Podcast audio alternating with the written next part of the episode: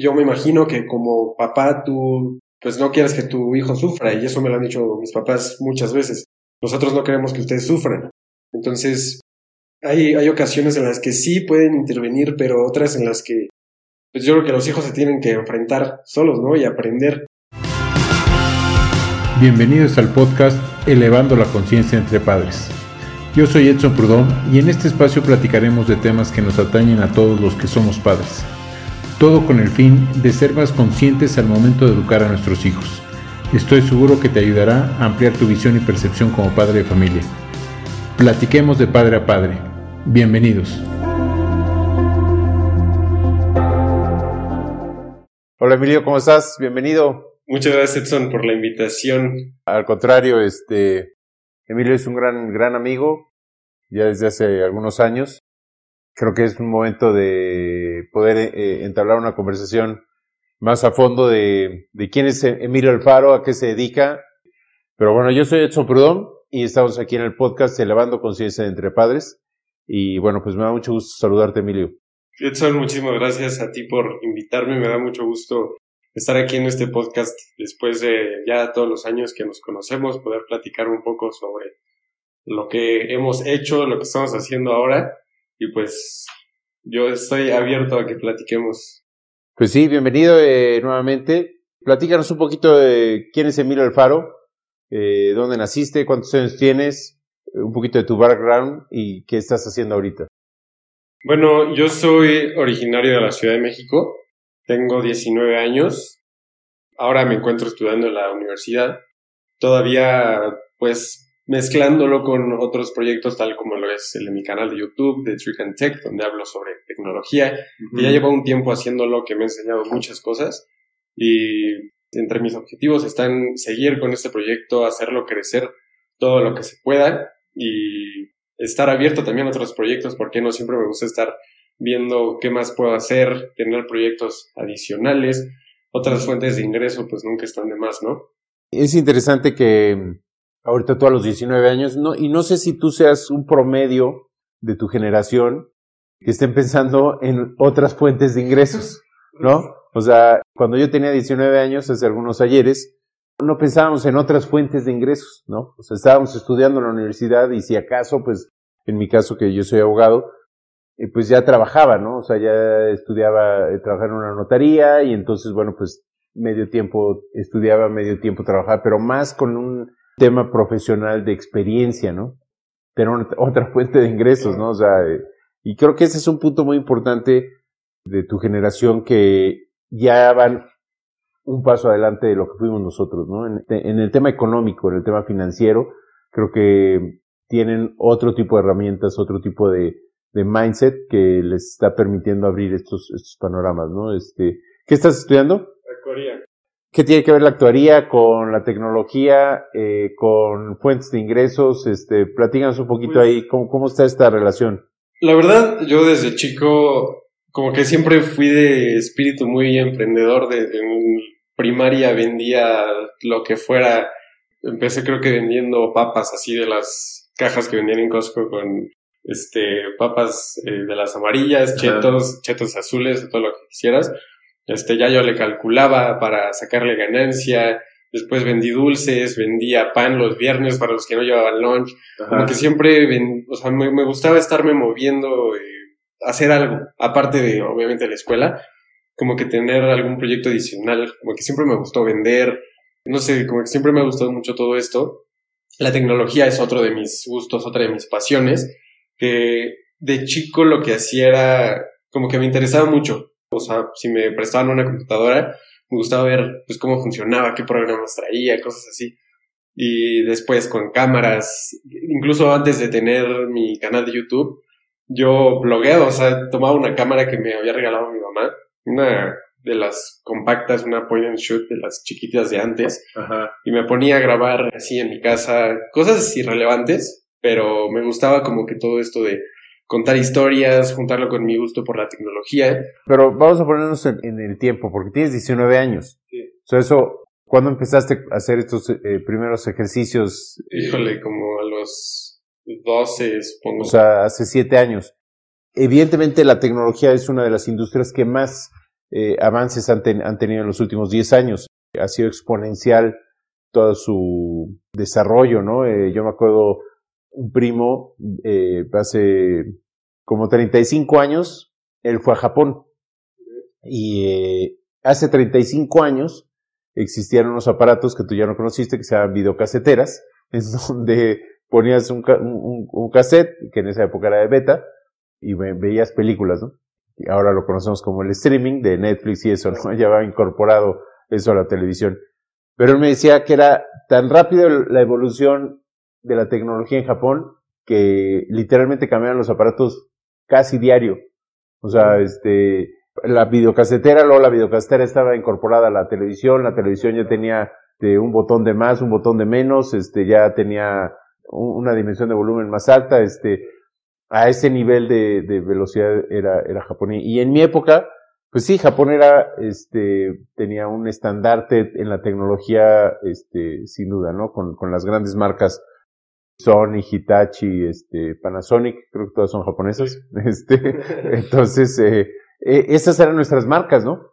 Y ahora, pues vemos otro tipo de marcas, este, de otras nacionalidades, ¿no? Coreanas sobre todo, y, y básicamente, pues la tecnología en plataformas, pues se ha desarrollado en Estados Unidos, ¿no? Principalmente, creo, ¿no? Este. Pues después de lo de que empezó Netflix, quitaron a Blockbuster, como que toda la transición a lo digital, ¿no? Ajá. Sí, digo, todas las videocaseteras sí me llegaron a tocar con los VHS, las películas. Tenía cinco años. Sí, o sea, veía el, el, Oso Bear, las pistas de Blue, Ajá. como pues, programas que te gustan de chiquito, Ajá. pero, o sea, sí me tocó ya la transición después al, a los CDs, al, luego al Blu-ray, que ahorita, bueno, en ese entonces Blu-ray era como Ajá. la no- novedad más Sí, grande. Sí, sí, sí. Mi papá, de hecho, siempre le hacemos burla porque decía la nitidez está Exacto. fenomenal. Y ahorita pues ya tampoco es así como que lo de hoy, ya es todo en streaming, en plataformas digitales. Sí. A ver, platícame un poquito de, de, de tu canal, Tirican Tech. Eh, ¿Tiene que ver algo con este, Halloween, con el Día de Muertos? Este, No. ¿No? ¿O de dónde viene el nombre? Mira, el, el nombre surge cuando yo estaba platicando con un amigo que yo le estaba contando que pues ya había empezado un canal. Sí, o sea, yo empecé el canal como que sin una estructura definida, solo fue como de, pues lo voy a hacer a ver qué sale. Ah, Ahí me quiero detener. ¿Cómo, cómo tenías qué? ¿Cuántos años? Este, cuando. 13 años.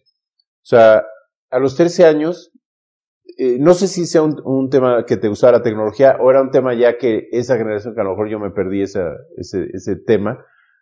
O sea, ¿cómo es abrir un canal a los 13 años? O sea, ¿en dónde viene el manual, la instrucción? Este, digo, Sí. tengo yo 52 y jamás se me... O sea, apenas estoy incursionando en el tema, ¿no? Este, o sea, ¿cómo a los 13 años traes este mindset? Pues a mí me gustaba ver videos de YouTube. Yo seguía a otros creadores de tecnología como Neshudo, Marciano Tech en ese entonces que eran como los más grandes de tecnología que siguen haciendo videos y como que me inspiré un poco de ellos. Dije, yo quiero hacer algo parecido. No tenía idea exactamente de si quiero hacer esto con el objetivo de esto y quiero llegar a esto. O sea, era como nada más ver qué pasa, quiero intentarlo, como no quedarme con la, con la espinita, ¿no? De, Ajá. como que siempre soy así de, me surge una idea y pues ahora hasta que la hago, ¿no? Sí. Y pues como ya estaba muy metido en este rollo de la tecnología, siempre me ha gustado, conocía un poco la plataforma de YouTube, pues decidí crearme una cuenta. Ya tenía una cuenta de Gmail, solo la hice el canal de YouTube. Ajá. Y ahí empecé a subir mis videos. El primero fue, eh, de hecho, mi mamá grabándome 14 minutos con el iPad, Ajá. yo armando el cubo Rubik, el de Ajá. 3x3 Sí. que no tiene nada que ver con el contenido que hago hoy en día. Solo sabía como que quería hacer videos, como que quería hacer algo, contarle algo a los demás sobre lo que a mí me gustaba y que muy posiblemente a los demás también les gustara. Ajá. Entonces, este, empecé con eso, luego seguí haciendo como otros cuatro videos de, de cómo armar cubos eh, de estos, pues como el Rubik, pero ahí de pirámide y sí, sí, sí, ya varias formas. Sí. Y después empecé a hablar de aplicaciones.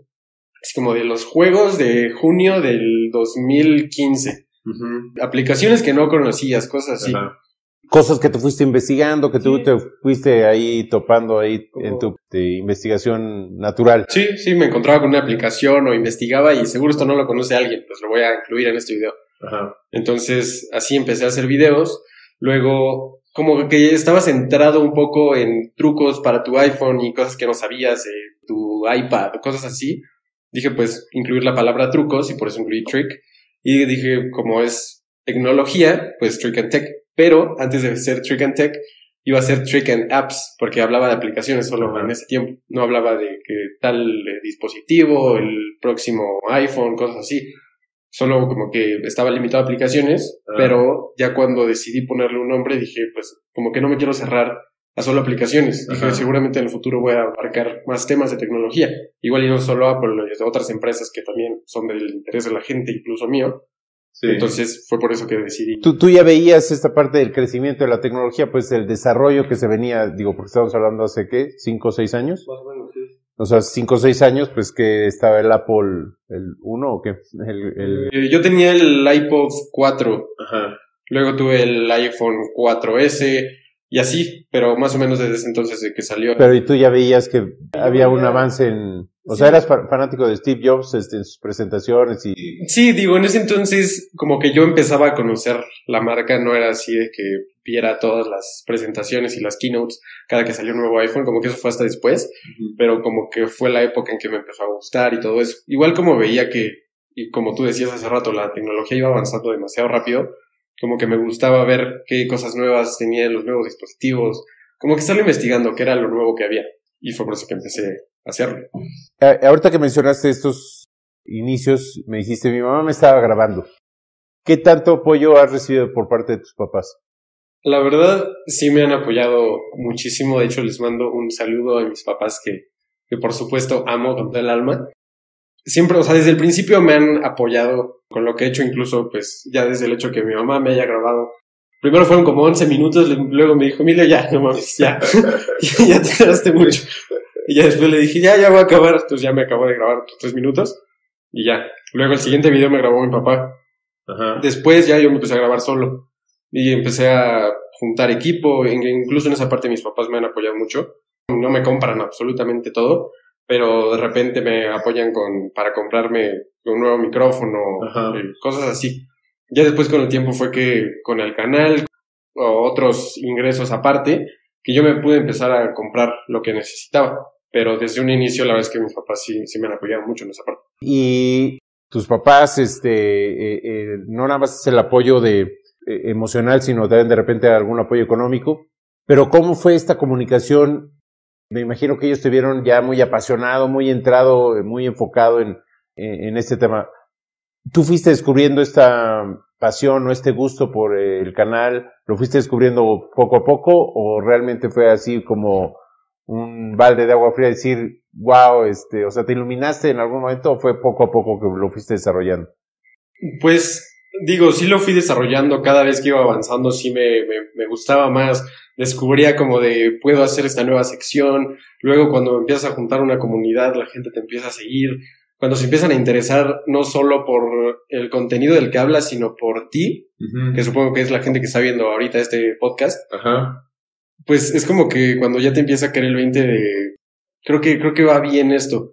Y conforme va pasando el tiempo y pasan esas cosas te, te ofrecen eh, colaboraciones como que te va te va gustando más. Pero en cuanto a la pasión de hacerlo yo creo que sí la tuve desde el principio. Solo sabía que quería hacer videos no tenía el tema definido pero sabía que quería hacerlos y yo creo que para empezar es un muy buen comienzo valga la redundancia. ¿Para ti qué significa la palabra fracaso? La palabra fracaso para mí es haber intentado algo y que no salga como tú hayas querido, que luego intentes otra cosa.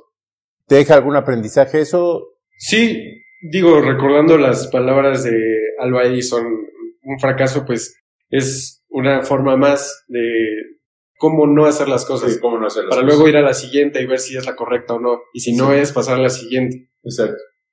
La famosa prueba y error, ¿no? Claro. Este, Digo, en, en todo esto sí ha pasado varias veces, cosas que intentas, seguro este video le va a ir súper bien, le metes horas de edición, horas de investigación y al final no le va como tú esperabas. Ajá, Entonces, digo, es cosa de intentarle, ver que sí funciona, ver que no, y con el tiempo vas adquiriendo aprendizaje y ves cómo hacer las cosas y cómo no hacerlas. esta manera de ver, eh, analizar lo que es este tema del fracaso, que muchos le pueden tener miedo, ¿no? Y entonces, como no quieren fracasar, no intentas, ¿no? Y, te detienes ahí en ese, en ese momento. ¿Cómo crees que adquiriste esta, esta O sea, en, tu vida, ¿cómo te fuiste formando para adquirir esta parte de trabajar con el fracaso, eh, convivir con el fracaso, convivir con el intento y con, digamos, la frustración de no lograr lo que esperabas? Muchas veces a mí, claro que me llegó a pasar, fracasas en algo, algo no te sale como esperabas y al principio lo podrías tomar como lo peor, como de no sirvo para esto, eh, hay mucha gente mejor que yo, yo tengo que salir de aquí, tengo que hacer otra cosa, pero cambiar como la mentalidad de solo es un error y puedo aprender de él para hacer todavía las cosas mejor y seguir en la misma línea de buscar la misma meta, yo creo que ayuda mucho. Solo cambiar la mentalidad de ver el error como, como algo que te impulsa en lugar de algo que te echa para atrás. ¿Tú crees que en alguna forma el karate te ayudó en esto? Sí, sí, estudié karate un par de años, bueno, más de un par de años, pero yo creo que sí. Sin duda eh, pasas por momentos en los que vas a un torneo, te ganan, quieres mandar toda la fregada, te quieres salir de karate, te quieres ir a fútbol, pero yo creo que sí, sí me ayudó en ese aspecto. Son pruebas que, que van forjando el carácter. Exacto, este, y e, evidentemente te van forjando, pero también te van dando a entender que, que con el fracaso no pasa nada, ¿no? O sea, que sigues viviendo, la vida sigue, hay que seguir este, para adelante y hay que seguir intentando, ¿no? Este, te tienes que parar otra vez y, y seguirle, ¿no? Este, eso también creo que te pasó y probablemente no lo hayas relacionado o a lo mejor sí, pero bueno, platícanos qué pasó con tu, con tu canal, este, o sea, te hackearon, bueno, eh, un poquito antes de entrar a ese tema doloroso, este, ¿Cómo fue tu crecimiento? Este, ya me dijiste, te van siguiendo, te van comentando. ¿Hasta dónde llegaste en tu comunidad y durante cuánto tiempo? Pues aproximadamente el canal lo empecé en el 2015, como, no, como 2014, 2015, no recuerdo muy bien la fecha, pero llegué hasta el 2020, el año pasado, a mediados, en junio, tenía casi 30 mil suscriptores, estaba a punto de llegar a los 30 mil. Incluso ahí en YouTube se desbloquean un par de beneficios cuando llegas a los 30 mil, entonces como que ya estaba emocionado por eso, ya voy a poder hacer tal cosa y después me hackean. Digo, ya tenía una comunidad grande en cuanto al tema de suscriptores, pero ahí pasó algo curioso. Digo, tú ves 30 mil suscriptores y dices, este güey ya tiene pues 30 mil, no, no es como cualquier cosa, ¿no? Eh, si es que no haces videos, pero ya después me hackean, justo el 3 de junio del año pasado, no podía entrar a nada, no podía ver ni, mi correo de Gmail donde tenía contactos con empresas que me habían contactado para hacer colaboraciones, eh, el canal, todo se había perdido, o sea, eliminaron los videos, lo único que quedó fue la, la imagen de perfil, que es mi cara, sí. pero todo lo demás lo quitaron. ¿Y el logo? El logo, sí, sí, todo lo quitaron. Y este, lo que pasó después, o sea, fue, es como que lo que lo asimilas, como ¿qué voy a hacer? O sea, es un trabajo de mucho tiempo. Incluso mandé un correo a mi propia cuenta, a la que me habían hackeado de, oye, este, pues es trabajo de mucho tiempo, podemos negociar que me regrese mi canal. Es algo, pues, que aprecio bastante. Y, bueno, evidentemente nunca recibí respuesta. Me apoyaron otros creadores, eh, amigos, eh, Johan de TCKT, eh, Cristo Vega de otros creadores de tecnología. Y me contacté con YouTube, hice todo el proceso, sí tardó un par de meses. Influyó lo de la pandemia, que no hay gente trabajando en las oficinas de Google o de YouTube en este caso, y por eso tardó un poco más el proceso. Pero dije, en lo que pasa eso, en lo que recupero el canal, pues no, no, no quiero dejar de hacer videos. Digo, la comunidad estaba ahí para ver mis videos, ver el contenido que yo hago, y de la nada desaparecerme como que igual y no les va a ser como muy congruente, ¿no? Entonces, lo que hice fue abrir un nuevo canal, como que ni siquiera me la pensé, creo que pasaron como 10 minutos de que me enteré que no tenía acceso a mi cuenta, dije, pues creo otro en lo que pasa, pues todo esto, en lo que me regresa mi canal, si es que me lo regresan. Digamos que yo ya lo había dado por perdido. Perdido, sí. Entonces, lo que hice fue abrir un nuevo canal, el mismo nombre, mismo todo, solo cambié el banner, la intro, que la hice más corta, un poco más dinámica, y empecé a hacer videos otra vez, desde cero, constante, dos videos a la semana. De repente es complicado por lo de la escuela, que pues combinar pues dos áreas importantes que la escuela me consume mucho tiempo. Sí, claro. Y fue que me di cuenta que que no había sido pues algo malo del todo el que me hubieran hackeado. Porque antes, digo, sí, eh, sí tenía casi 30 mil suscriptores, pero siento que no tenía una comunidad tan activa como me hubiera gustado. Como que no sentía tan consolidada la comunidad del canal. Después fue que empecé a hacer videos más constantemente, más contenido para Instagram y sentí como cuatro veces el, el apoyo de una comunidad más que antes de que me hackearan. Entonces, como que el número de los suscriptores afortunadamente no me interesó, como que no lo vi como de puta, perdí 30 mil suscriptores, sino lo vi más como un volver a empezar y volver a hacer una comunidad desde cero. Y más fortalecido. Mucho más fortalecido, digo, el apoyo de la gente, pues sí, sí se vio el cambio como un antes y un después. Y de hecho lo, lo vi como algo que tenía que pasar, ¿no? Digo, escuchamos mucho la frase de todo pasa por algo y sí. ya que pasa el tiempo, igual y no sé, en algunos casos puede ser mucho, en otros puede ser instantáneo, pero te das cuenta que efectivamente pasó por algo y que te puede beneficiar. Exacto. Sí, yo creo que es, ese es el aprendizaje más importante, es que de repente nos gana el miedo, vivimos en una época de incertidumbre por el tema de la pandemia, pero creo que atrevernos a ciertos cambios nos van a tener mucho más beneficios de lo que estamos viviendo ahorita. Pero como no tenemos este atrevimiento, esta fuerza emocional para podernos, o sea, tiene que venir una, en tu caso, una fuerza externa, ¿no? Para hacer un, un parteaguas, un cambio, y te das cuenta que, bueno, lo cruzaste, involuntariamente lo cruzaste, te diste cuenta que literalmente de la noche a la mañana ya no tenías nada, y empezaste de cero, prácticamente inmediatamente, ¿no? O sea, no, no, no pues un día, dos días, sino que a los diez minutos ya estabas otra vez, ya te habías levantado, ¿no? Eh, a lo mejor perdiste un combate de karate y dijiste, bueno, pues ya te, te, lo sacudes y arrancas otra vez, ¿no? Eso yo creo que, no sé qué tanto tu generación lo tenga y no sé tanto que lo hayas, por eso te preguntaba, dentro de tu formación, si el karate que tanto te ha influido, eh, pues la manera en la que te has desarrollado en tu vida personal, pues con eso que nos comentas de que desde chavo este, mucho más chavo de lo que estás, este, vendías cosas en, tu escuela, etcétera. O sea, ese tipo de cosas creo que te pusieron a prueba o te fueron ayudando, formando para este gran momento del 3 de junio del 2020, ¿no? Sí, sí, yo creo que sí, todo, todo contribuyó.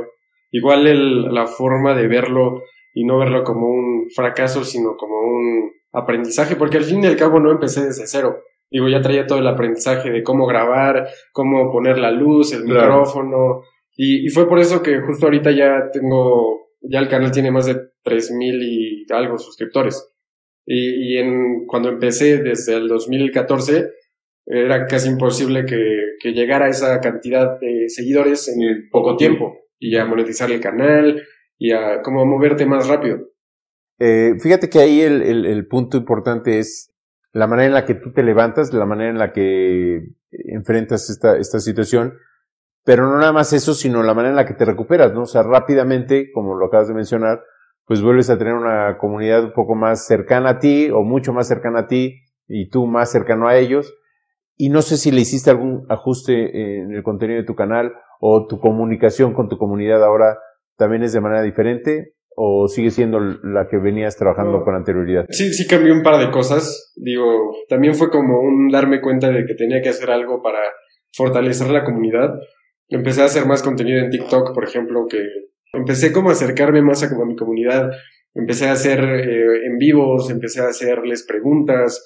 Eh, digo, mantenerme más en contacto siempre ayuda el mantenerte cerca de tu comunidad, de la gente que te sigue, escuchar qué es lo que quieren ver en tu canal, qué es lo que quieren escuchar de ti, contestarles preguntas, eh, siempre ayuda el, mantenerlos cerca. De repente eh, se hacen grupos de Telegram donde la gente puede escribir. Yo no lo he hecho, sí está dentro de mis proyectos, pero no lo he aterrizado, no lo he hecho aún. Este tipo de cosas son las que ayudan a fortalecer una comunidad. ¿Qué ves en, eh, en, el, en tu futuro próximo este, en cuanto al canal? ¿Cuál es tu expectativa? y qué, alcance quieres llegar a lograr a través del canal? Ahorita que estamos grabando este podcast, decidí tomarme una pausa respecto al canal, a los videos que hago. Primero por el tiempo que me lleva la universidad, que sin duda pues sí toma una buena parte de mi semana y, tengo que organizarme bastante bien para poder dedicarle tiempo a grabar videos, editarlos, que también es una, un trabajo que lleva mucho tiempo, más que grabarlo. Y lo, lo estoy haciendo porque ya no me empecé a sentir cómodo con el contenido que hacía. Como que de cierta forma no es contenido que, que a mí me guste. Y, el hacer contenido que, que, tú mismo no verías, pues no tiene mucho sentido. Exacto. Entonces, quiero, o bueno, en este, en este momento estoy redefiniendo eso, redefinir cómo es el contenido que quiero hacer, qué es lo que les quiero transmitir a, la gente, a las personas que ven mi contenido. Y sobre todo, enfocarme, como que no hacerlas o hacer los videos en este caso porque tengo que hacerlo y porque como ya me embarqué en este proyecto, ya lo tengo que hacer y tengo que, quiero verlo más como un, quiero hacerlo porque me gusta, porque me apasiona y, no forzarlo hasta que al punto en el que salgan más los videos, que no me guste el trabajo que haga. Sentir como cuando arrancaste. Claro, sí. Sentirme, pues, contento con lo que hago, no sentirme presionado de alguna manera. Sí, obligado a, porque ya tienes ahí eh, X o Z. Sí, ayer vi un, un Twitter, subiste un Twitter, ¿no? Este, que te iba a hacer una, una pausa, ¿no? Sí. Este, o sea que estamos en un momento crucial ahorita en la, en el momento de, de la vida de Emilio. Vamos a hacer una pausa. Este puede ser la última entrevista que tenga en un tiempo. Este, ¿y qué viene para ti? Este, o qué va a ser esta pausa? ¿Vas a eh, reorganizar tus actividades, tu tiempo. ¿Cuánto tiempo te falta para terminar la universidad? Eh, entre dos años y dos años y medio, todavía un ratito. Y, y bueno, eh, quisiera retomar el tema de lo que hablábamos hace rato de las, la, fuente de ingresos. Este, ¿Tú en qué estás trabajando en ese sentido, en, lo personal? En lo personal, el canal es mi, mi principal fuente, digo, de donde puedo seguir inyectándole recursos de alguna manera al canal, a seguir haciendo mejor contenido, comprar más equipo. También he considerado la opción de empezar a delegar, porque no es nada fácil estudiar una carrera universitaria y eh, tener un proyecto pues donde necesitas ser constante. Digo, es evidente que en todos los proyectos eh, es crucial ser constante, pero tomando en cuenta el algoritmo de YouTube, que si ya no subes eh, conforme habías venido subiendo, ya no apoya tanto tus videos, como que en esa parte es un poco complicado. Y sí estoy considerando la opción ya de en algún momento hacer más grande el equipo, eh, tener alguien que me ayude a editar, digo, grabar, pues eso yo lo hago. Simplemente es empezar a delegar tareas que, que podría hacer otra persona.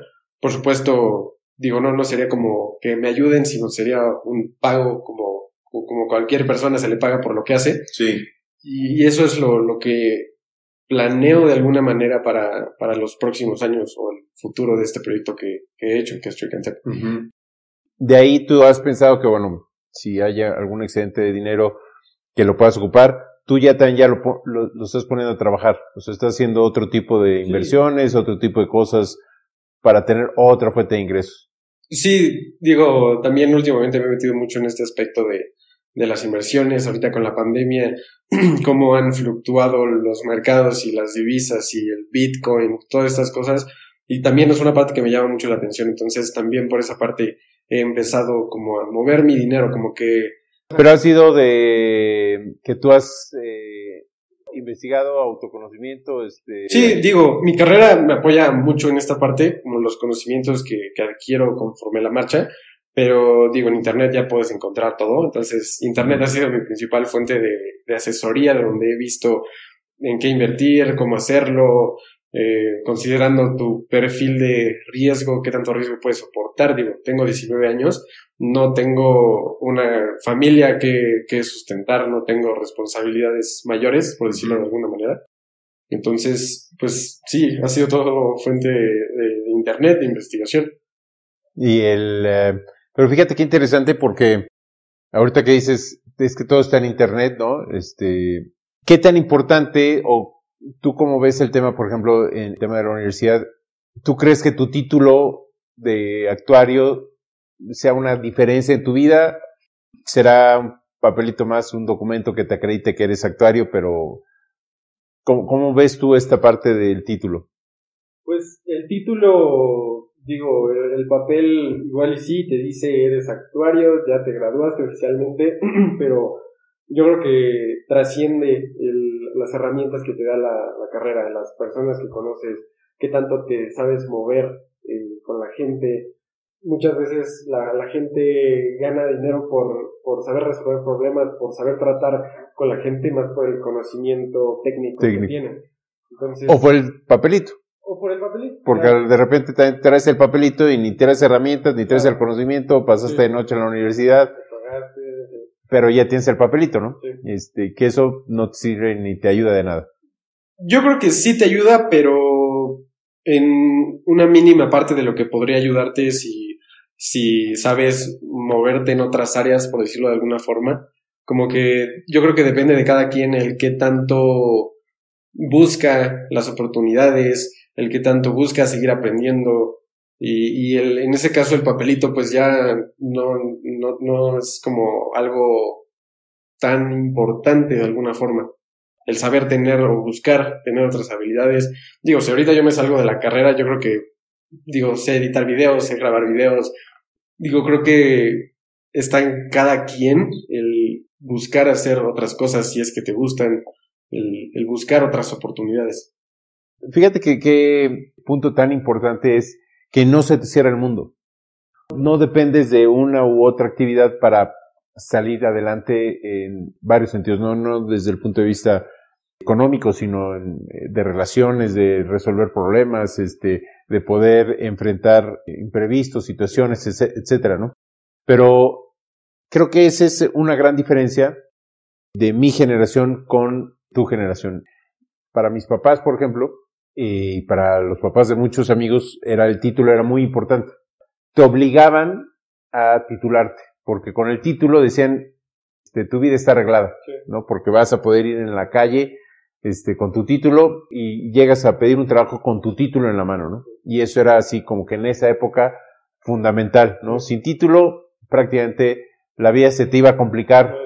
Exactamente, no eres nadie sin el título y tenía un gran peso eh, en todos los sentidos, ¿no? Un, un, gran peso social, un gran peso eh, económico, un gran peso profesional, ¿no? Eh, incluso en, en, cuando ya estabas trabajando, pues tú veías quién estaba titulado, quién no estaba titulado, ¿no? Este, quién podía crecer más, quién podía crecer menos.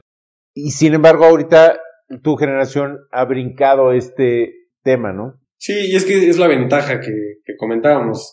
Ya eh, sin estudiar una carrera universitaria, en Internet hay muchos cursos, plataformas que, que te pueden enseñar eh, sobre carpintería, sobre marketing digital, sobre finanzas, sobre, sobre actuaría. leyes, actuaría, lo que tú quieras. Sí. Entonces es la gran ventaja que tenemos ahora, yo creo. Sí, muchísimos libros, o prácticamente yo diría que casi todos los libros este, están ya eh, digitalizados. Sí, justamente de la carrera creo que no he comprado un solo libro en físico.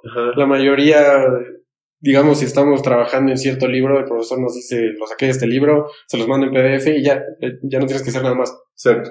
Sí. Y ni siquiera tuve que gastar. He bajado muchísimos libros en, PDF, hay muchísimas plataformas que este, pues, los puedes bajar, descargarlos gratis, hay otros que te cuestan un poco más, un poco menos, este, pero estos grandes cambios creo que tu generación los está aprovechando muy bien. Eh, en mi época, pues sí, era toda una, experiencia este, el tema de ir a la librería, ¿no? Y, en algún momento leías el libro en la librería, ¿no? Que digo, aunque eso también, o sea, a mí me gusta el... Sí, es parte de una experiencia. Leer en digital, en PDF, yo no soy gran fan, aunque sí me gusta la tecnología y todo lo que quieras, pero leer en digital no, siento que no es la misma experiencia que leerlo en físico. Y digo, todavía la experiencia de ir a una librería, sentarte, eh, o bueno, una biblioteca, a leer un libro. Digo, eso ya no me tocó, pero creo que debió haber sido muy, muy padre la experiencia de estar solo, concentrarte en leer el libro que te gusta. Y yo creo que de alguna manera estaría padre que eso se conservara. Sí, este, yo sí disfruté mucho esa, esa época, sobre todo en la universidad, de ir a estudiar a la biblioteca, ¿no? O sea, en donde realmente estabas en silencio, eh, concentrado, leyendo, no había gente que te estuviera ahí, este, molestando. No había internet, no había celulares que te, estuvieran eh, distrayendo. Eh, sí eran otros, otros momentos, ¿no? Y además era, pues la experiencia de que llegabas, eh, llenabas tu ficha bibliográfica, se la dabas a la bibliotecaria, iba, buscaba tu libro, te decía en dónde estaba, dejabas tu identificación, toda una experiencia de aquellos años. Digo, en la universidad todavía sí, sí puede hacer esto ahorita.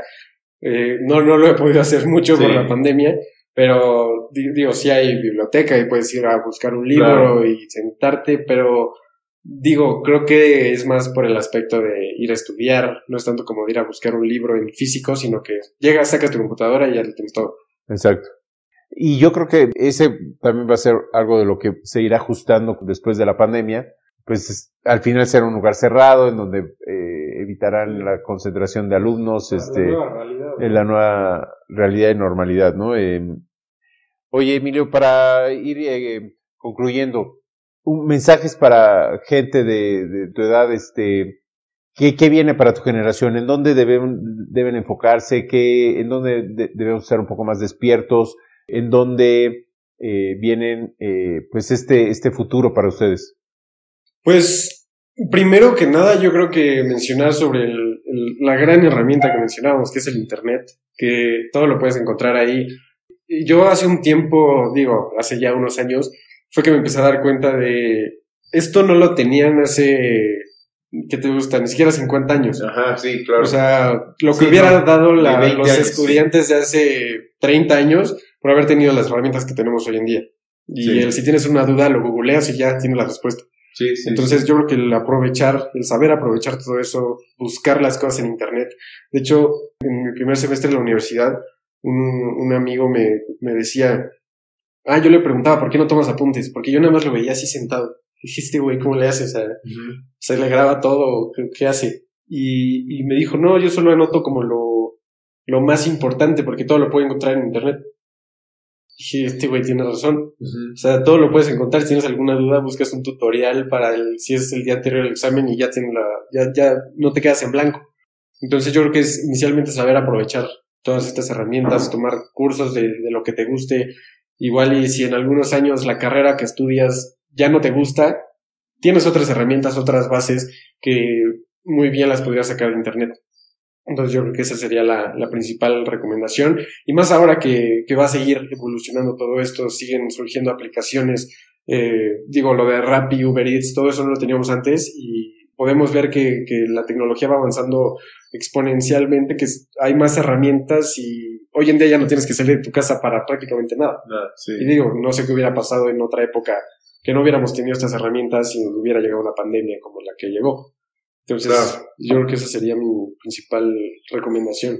Sí, utilizar correctamente el Internet, explotarlo al máximo, porque ahí está, literalmente está todo, ¿no? y gratuitamente la mayoría de las cosas. Gratuitamente, exactamente. Eh, algún mensaje para los papás que, nos están escuchando? ¿Qué les dices? ¿Cómo, en dónde debemos de, quitarnos nuestros miedos y permitir que nuestros hijos, este, pues crezcan solos y dejarlos que se atrevan?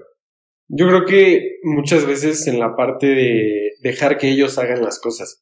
Porque yo me imagino que como papá tú, pues no quieres que tu hijo sufra y eso me lo han dicho mis papás muchas veces. Nosotros no queremos que ustedes sufran. Entonces, hay, hay ocasiones en las que sí pueden intervenir, pero otras en las que pues yo creo que los hijos se tienen que enfrentar solos, ¿no? Y aprender.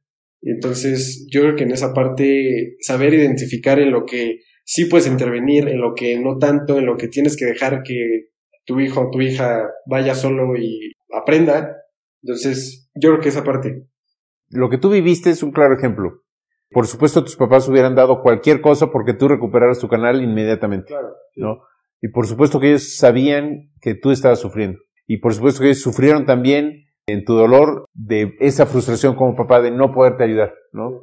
Y sin embargo, como ellos no podían, digamos, apoyar o hacer absolutamente nada, literalmente se, quedaron ahí esperando qué hacías, ¿no? Tu, tu reacción, ¿no? Este, y esto porque ellos no podían intervenir, pero nuestra generación de papás sí tenemos este yo, yo, yo pudiera decir que es un problema que tenemos, en donde no nos detenemos a ayudarte. O sea, si veo que te estás cayendo, voy y me aviento yo primero para levantarte, ¿no? Y ponerte una colchoneta o por, por llamar algún, algo eh, extremo, ¿no?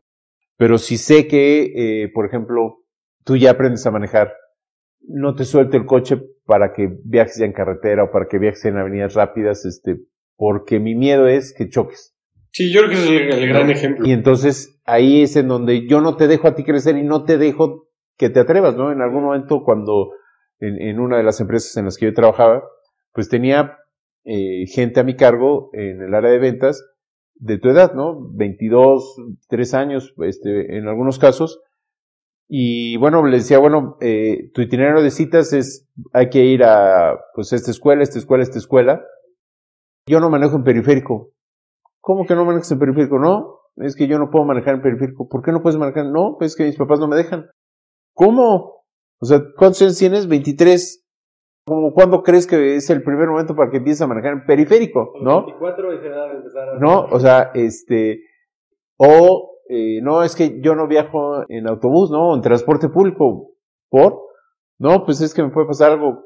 ¿Qué te va a pasar? Hay millones de personas que utilizan el transporte público diario, ¿no? Este, o sea, este tipo de cosas son las que de repente, si está en mis manos, como papá, yo te pago el Uber, o yo te compro un coche, o yo te pago un chofer, ¿no? Pero tú no te arriesgues.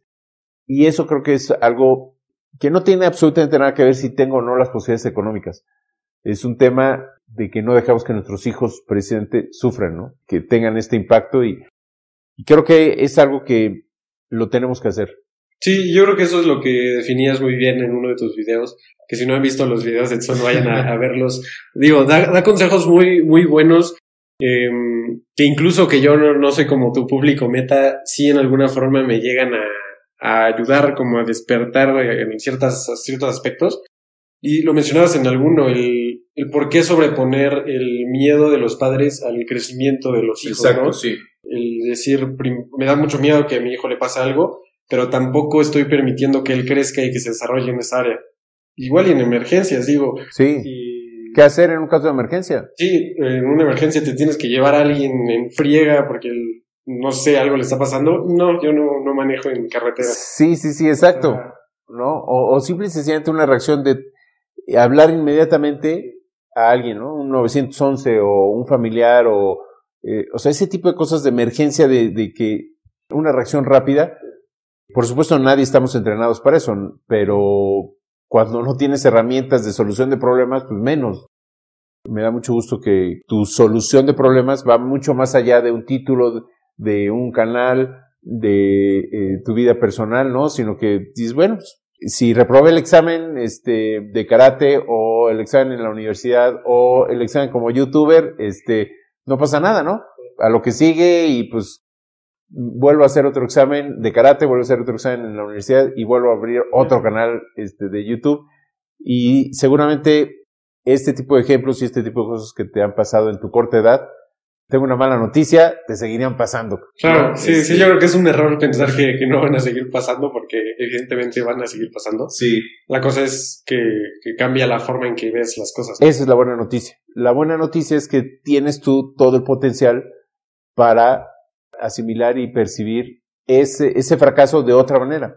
Y cambia radicalmente cuando tu percepción de las cosas este, es, es otra, ¿no? O sea, cuando estás con este pensamiento positivo de, ni modo, Sí, sí cuando en lugar de, quejar- de quejarte agradeces por, por lo que hay, ¿no? Exacto. Eh, ¿Qué es lo que nos hace falta en estos momentos? Creo que esta es gran evidencia y yo sí he aprendido mucho en, en esta época de la pandemia de esto es lo que hay, ¿no?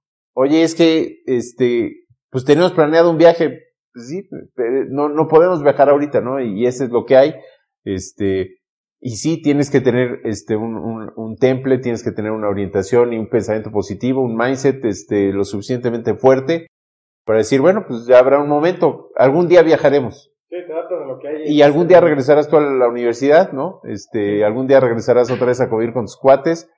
Este, algún día regresaremos al cine. Que digo, todo eso se extraña muchísimo. Sí, por supuesto, y, y quisiéramos el fin de semana, pues sí, irnos, este, sobre todo a tu edad, ¿no? Este, tu edad es la mejor época para irte de reventón y las reuniones sociales, este, lo extrañamos, por supuesto, ¿no? Sí. Pero algún día regresará. Sí. Esperemos que no mucho Esperemos se tarde, no pero- mucho. nos adaptaremos y estaremos, este, pues en esta espera ansiosa y, y- y tranquila, pero pues es una espera que, que nos irá, eh, Y que nos haga- Fortaleciendo. que nos haga muchos aprendizajes, ¿no? Sobre todo. Sí, sí, eh, yo creo que el, el- el tema es ese, cómo nos, nos ha ido eh, dando ese aprendizaje de poder bajarle dos rayitas a la velocidad de la que vivíamos. Porque también es otro tema, ¿no? Esta velocidad en la que vivimos, ¿no? Que ya es todo es inmediato, ¿no? Yo creo que una de las cosas que el Internet no, nos ha ayudado mucho es que el Internet es inmediato. Y creemos que todo es inmediato. Entonces, este, cuando íbamos a comprar un café, por ejemplo, este, o bueno, tal vez puede, en algunos casos, y una fila de cuatro o cinco personas, híjole, no, este, mañana, ¿a qué hora cierran? Porque a rato regreso, ¿no? ¿Cómo son cuatro personas, este, cinco? O aunque haya diez, o sea, este, ¿no? O sea, esa falta ya de, de tener todo inmediato, ¿no? De eh, no esperar, se hace la fila en el banco, se hace la fila en las tortillas, en donde sea, no, ya no te esperas. Y digo, saliendo un poco del tema, yo creo que esa es la, razón del éxito, del éxito de TikTok. Y que son videos rapidísimos, te dan un mensaje conciso, que digo, no todos lo hacen, pero esa es como la idea. Sí. Y pasas al siguiente y al siguiente y yo creo que ese es la, el éxito, el que todo es instantáneo. No tienes que estar esperando a un video de 15 minutos como los en YouTube. Y sin embargo, yo creo que eh, nuestra tarea de los que hemos identificado esta parte eh, de, la velocidad y de la aceleración, nuestra parte también nos eh, corresponde aportar la tolerancia, la espera, bajarle un poco el ritmo a las cosas, ¿no? La vida al final es una y si la vivimos tan aceleradamente, hay un momento en que vivimos en automático, ¿no? Vivimos como en esta parte inconsciente de eh, vas por la calle y ya no sabes que hay árboles y que hay fauna, que hay pájaros, este... Vas pensando en lo que sigue, ¿no? Que no está mal pensar en lo que viene después, pero... Claro, estar preparados. Pero también hay un momento en que no nos sentamos y que no podemos disfrutar una taza de, de café tranquilamente. Fíjate que hay un tema curioso que también es un fenómeno actual. Tú estás sentado sin hacer nada y pasa alguien y te dice, ¿por qué no estás haciendo nada? ¿Por qué tengo que estar haciendo algo? ¿No?